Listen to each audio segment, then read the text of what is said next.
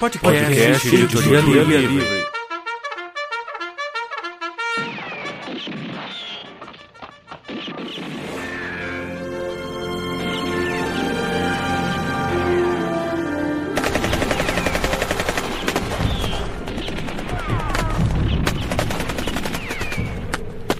Seja na terra, no mar ou no, ou espaço, no sideral, sideral, nós, nós sempre estaremos em busca de boas histórias. histórias. O site Editoria Livre orgulhosamente apresenta. Dose para Elefante um conto de Ed Silva.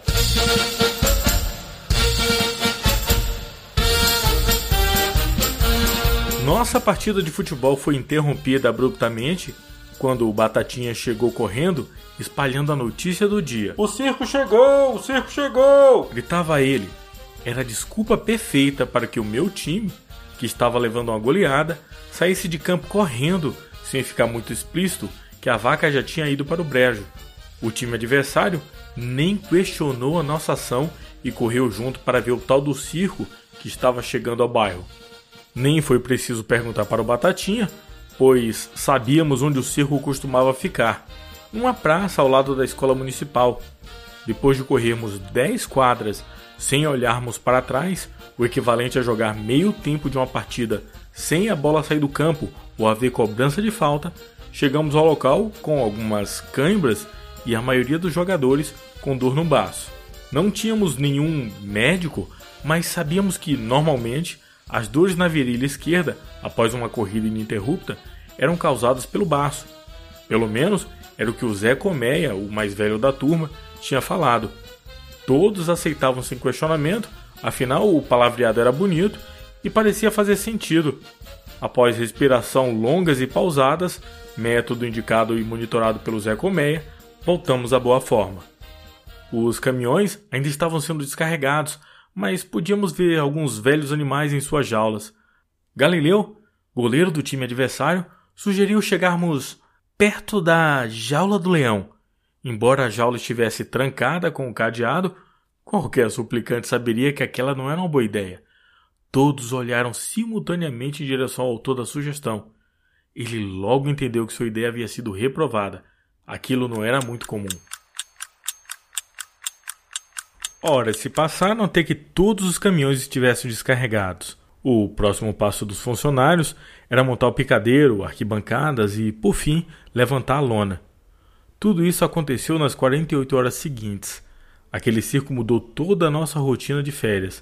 A nossa agenda antes da chegada do circo consistia em acordar cedo todos os dias, colher umas amoras, ameixas, pêssegos na casa dos vizinhos, sem sermos descobertos, e sentar numa sombra para saborear o nosso legítimo breakfast de pousada colonial.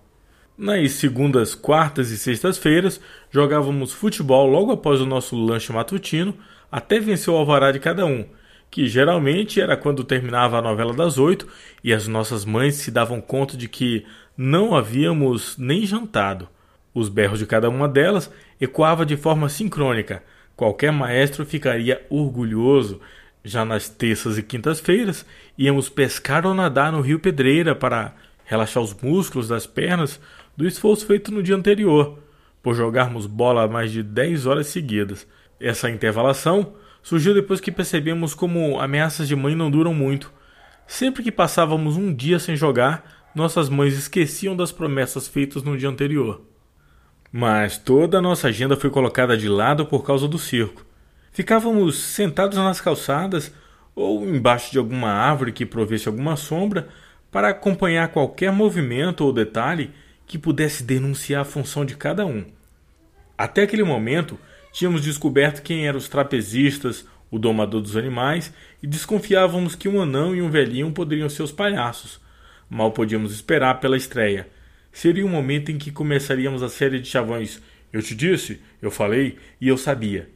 Para evitar qualquer contato com os animais, inclusive evitar de passar por perto das jaulas, fizemos uma votação imparcial e o Batatinha ganhou por unanimidade. Foi a segunda vez que aconteceu na mesma semana.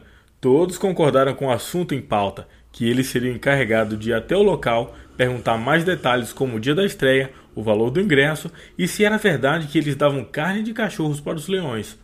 Batatinha foi a contragosto, mas voltou logo em seguida, na velocidade do filho do vento. Depois de sua respiração voltar ao normal, falou que a conversa estava indo bem, até chegar na última pergunta. O homem mudou a sua feição e tirou do bolso um molho de chaves que até Batatinha, que era o menos esperto da turma, deduziu que eram as chaves dos cadeados das jaulas. Neste momento, o reverendo Moon soltou o Eu sabia que ele era o domador dos animais. Pela primeira vez, todos nós elogiamos o Batatinha pela sua bravura e por trazer as informações que precisávamos.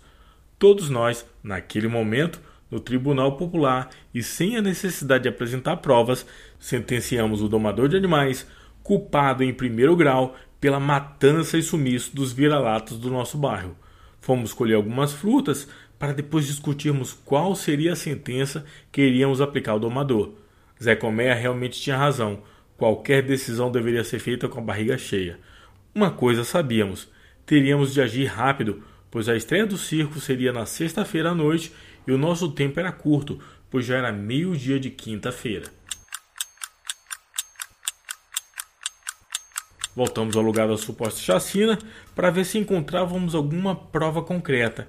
Quando chegou o horário do domador assassino alimentar os animais, ficamos atentos para ver a cor da carne, se estava sangrando ainda ou se havia algo que pudesse ser reconhecido de algum cachorro conhecido. Devido à nossa distância, por motivo de segurança, não conseguíamos analisar muito bem. E se fôssemos ver o seu Jorge, dono do único açougue do bairro, e perguntássemos sobre o movimento? Ele costumava reclamar do movimento fraco, sugeriu Bacamarte. A ideia era boa. A carne fresca dada aos animais deveria vir de um açougue próximo ao circo.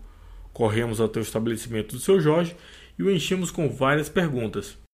Como as respostas eram evasivas, acabamos colocando mais um na lista de suspeito. Voltamos ao circo desacossados. Tínhamos certeza de que o crime seria esclarecido naquela mesma tarde.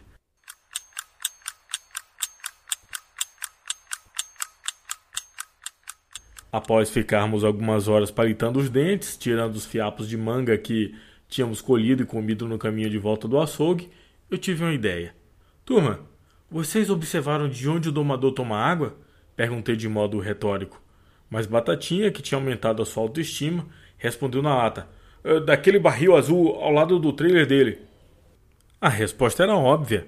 Desde segunda-feira ele bebia água daquele barril umas quatro vezes por dia. Batatinha voltou a cair no nosso conceito. Vamos pregar uma peça nele, emendei sorrindo, imaginando a cena. Dá vários tiros com a espingarda de pressão para esvaziar o barril na noite e amanhã ter de encher de volta? perguntou Barnabé. Não, Barnabé. Vamos colocar um laxante na água e amanhã, na estreia, ele ficará preso no banheiro o dia todo. Expliquei minha ideia maquiavélica. Quem tem laxante em casa? perguntei em seguida. Dos nove moleques, Cinco garantiram que tinham em casa um vidro quase cheio. Ficamos imaginando quantos litros de água tinha naquele barril. Chegamos ao consenso de que o barril deveria ser de 50 litros, mas não sabíamos até que ponto ele estava cheio. Zé Colmeia, o nosso especialista em doenças, falou que, para que a ação fosse efetiva, deveríamos colocar 10 vidrinhos de laxante. Com este cálculo em mente, precisaríamos de mais 5 vidros. Mas como qualquer plano maquiavélico, era preciso planejar corretamente. Não gostaríamos de ser prejudicados. Juntamos o dinheiro necessário para os cinco vidros, mas não podíamos comprar na farmácia do nosso bairro. Seu Antônio, o farmacêutico, provavelmente estaria na estreia do circo com a sua família, e se o apresentador falasse algo sobre o sumiço do domador, estaríamos fritos. Com o dinheiro na mão, de bicicletas, tivemos de correr contra o tempo, visitar cinco farmácias em cinco bairros antes do anoitecer. E se fizéssemos cinco grupos para cada um ir a uma farmácia, assim economizaríamos tempo, sugeriu Barney. Boa ideia, Barney, mas não se esqueçam, peçam o mais forte, turbo de preferência. Se o farmacêutico perguntar, digam que o seu pai está uma semana sem ir ao banheiro, ele irá indicar o melhor complementei. Nos encontramos aqui em uma hora e meia. Combinado? Emendei já saindo com a bicicleta na companhia do Brizola.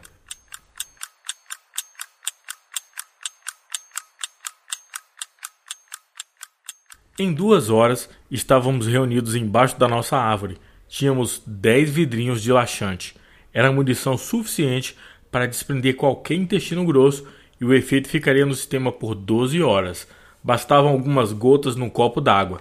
Zé Colmeia sugeriu que colocássemos o laxante por volta das quatro da tarde, pois assim teríamos uma janela de três horas até a estreia, que seria às sete da noite.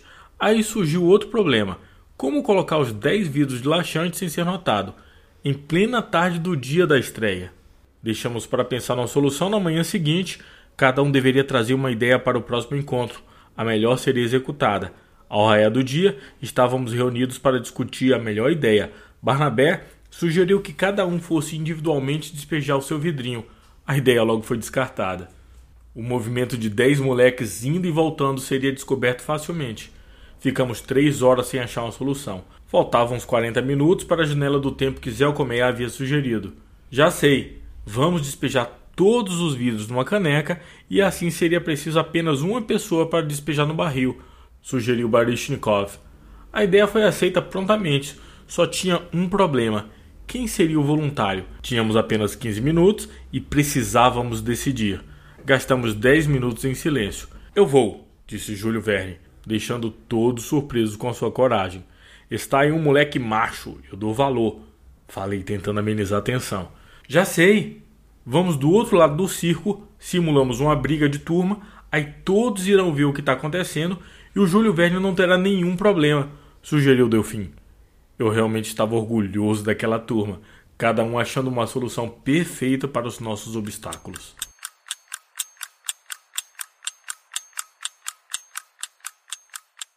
Como combinado, fomos ao outro lado do circo e arrumamos uma confusão. Em poucos minutos veio a turma do Deixa Dilson para com Wilson e vou chamar o seu Wilson. O dono do circo interveio e acabou distribuindo ingressos grátis para nós. Ficamos aliviados quando vimos o Júlio Verne na fila para receber o ingresso com um sorriso maroto.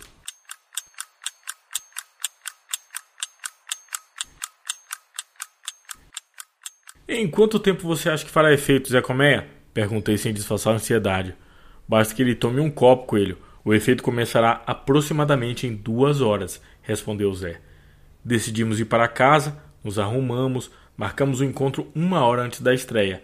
Queríamos ser os primeiros da fila.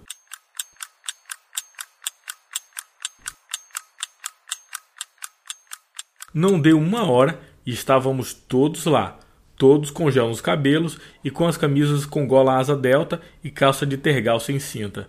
Cada um queria abafar na estreia. Embora o nosso objetivo naquele dia não fosse impressionar nenhum rabo de saia. Queremos ver a justiça sendo feita. Éramos contra qualquer maldade feita com os animais. Às sete em ponto, o circo já estava lotado. Várias sirigatas dando mole, mas o nosso foco era outro. O espetáculo iniciou com 20 minutos de atraso, deixando toda a plateia impaciente. Nós não tínhamos pressa. Só queríamos ver o momento em que o domador fosse chamado.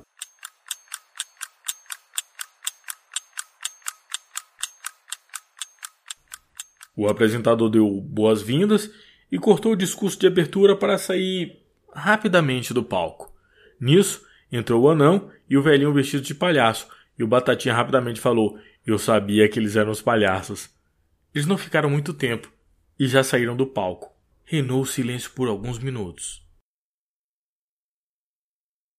O apresentador apareceu novamente anunciando o mágico. Ele fez apenas um coelho desaparecer e, quando nos demos conta, ele também havia desaparecido do palco inesperadamente. Ninguém entendia o que estava acontecendo. Foi anunciado os irmãos Áurea, os trapezistas voadores. Depois de algumas acrobacias, um por um foi se jogando na rede de segurança e saindo sem ao menos esperar os aplausos da plateia. Naquele momento, eu senti que alguma coisa estava errada. Perguntei para Ganri: Nesses dias que vocês estavam aqui, vocês viram alguém mais tomar água do barril? Ninguém tinha notado. Era compreensível, pois as nossas atenções eram com o domador, o mesmo que tinha ameaçado soltar os leões no Batatinha quando perguntou se ele dava carne de cachorro para os animais. Logo apareceu o apresentador anunciando os elefantes adestrados. Eles eram comandados por uma mulher que usava um maiô todo cintilante, mas o que mais chamou a atenção foram os três elefantes andando em fila indiana e cagando água. A mulher teve que se retirar rapidamente, deixando os elefantes aos cuidados dos ajudantes. Os palhaços foram chamados novamente, mas os movimentos do anão mostravam claramente que alguma coisa estava errada com os dois. Eles ameaçavam sair do palco, mas paravam no caminho como que esperando alguma coisa passar. Esses movimentos eram realizados involuntariamente durante a apresentação. Nós olhamos uns para os outros e aos poucos começamos a compreender que aquela água não era tomada somente pelo domador, mas por todos. Falando em domador, finalmente ele apareceu com os dois leões velhos. Os leões acabaram sujando o palco, assim como os elefantes e os macacos. A cada animal que entrava, os ajudantes tinham que entrar com os vazões e limpar a lambança que estava acontecendo. O domador tentava inutilmente dar algum comando para os leões.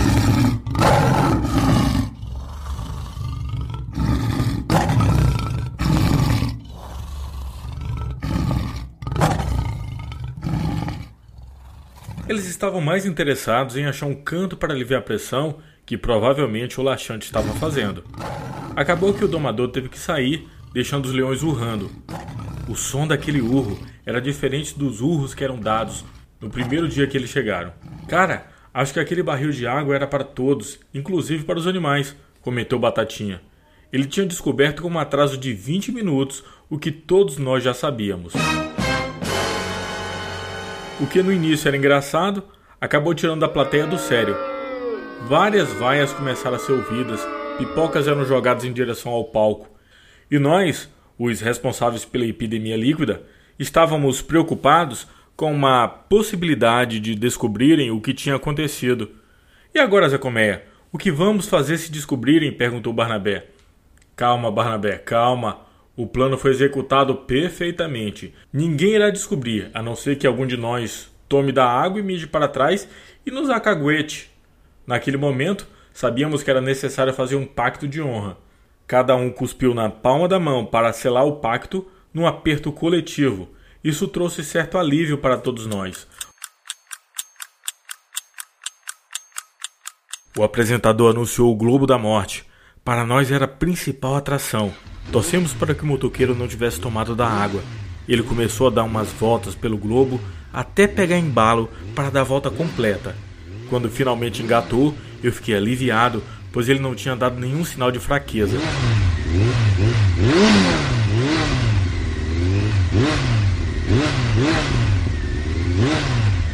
A segunda volta foi feita já baixando a velocidade, fazendo a moto cair no globo para a aflição da plateia, o motoqueiro se levantou de debaixo da moto e saiu correndo do globo para a parte de trás do palco. Neste momento, o público, sem entender o que estava acontecendo, começou a vaiar e a se retirar do circo. Aos 10 anos de idade, eu nunca tinha visto uma estreia tão desastrosa. O que era para ser um castigo para o domador acabou tendo consequências para o circo inteiro. Todos estavam com diarreia, desde o anão até o elefante. Não escapou ninguém. O apresentador pediu desculpas e encerrou o show. Cada um foi para casa com a consciência pesada e um aperto no peito, com medo que fôssemos descobertos. No sábado, acabamos dormindo até mais tarde e nos encontramos no campo de futebol para não criar suspeitas. Ficamos discutindo o que havia acontecido na noite anterior. O que era para ser um castigo para uma pessoa acabou virando uma tragédia. No bairro, o assunto era um: o espetáculo tinha sido literalmente uma diarreia. Resolvemos ir ao circo para ver como estava o clima. Quando chegamos lá, levamos outro susto. Eles já tinham levantado acampamento e não tinha mais ninguém. A única coisa que ficou foi o barril de água. Todos nós sabíamos que eles deixaram aquele barril de água para mostrar que eles haviam descoberto o nosso plano infalível. Zé Coméia, será que exageramos na dose? perguntei. Coelho, eu acho que foi dose para elefante, respondeu ele arrancando risadas. Naquele momento, esquecemos as preocupações e resolvemos voltar com a nossa programação normal de férias. Turma! Turma! Ficaram sabendo que a saúde interditou o açougue do seu Jorge? Encontraram um matadouro clandestino no porão da casa dele, anunciou Batatinha. Eu sabia, respondi imediatamente. Precisamos dar uma lição no seu Jorge, sugeri em seguida, convocando uma reunião de emergência. Ela foi aceita imediatamente. A caminho da reunião, Barney solta a pérola. Será que deu tempo daquela moça dos elefantes tirar o maior?